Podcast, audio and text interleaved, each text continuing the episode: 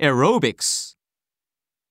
You seem to like pizza, Hiro. I sure do. I can eat a whole plate.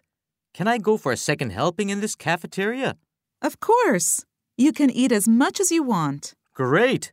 By the way, wasn't that Native American Museum interesting yesterday?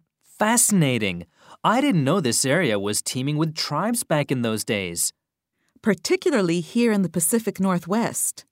They had an abundance of food, millions of salmon, berries, and nuts growing wild everywhere, deer, elk, and other large animals for meat and hides. And since they did not need to struggle for nourishment like Native Americans in the Southwest, they had time to evolve higher culture like arts, craft making, and elaborate clothing. It is interesting that they had commerce with tribes from far away. Some of the shells used to adorn clothing or for beading, for instance, come from much warmer climates south of here, so there was a sophisticated trading system.